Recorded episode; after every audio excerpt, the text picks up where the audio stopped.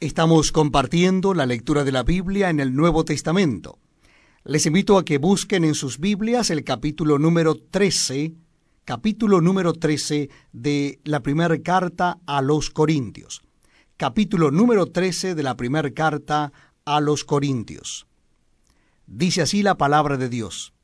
Si yo hablase lenguas humanas y angélicas, y no tengo amor, vengo a ser como metal que resuena o címbalo que retiñe.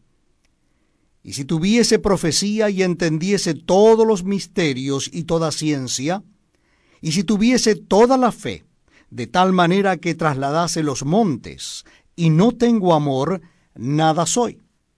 Y si repartiese todos mis bienes para dar de comer a los pobres, y si entregase mi cuerpo para ser quemado, y no tengo amor, de nada me sirve.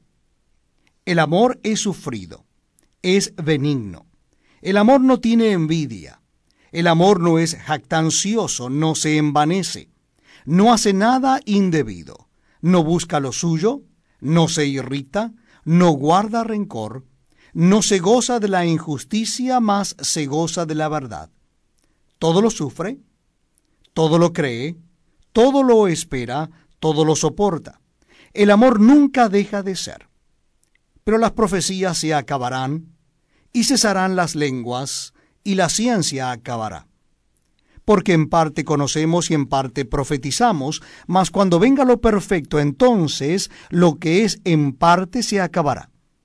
Cuando yo era niño hablaba como niño, pensaba como niño, juzgaba como niño, mas cuando ya fui hombre, dejé lo que era de niño.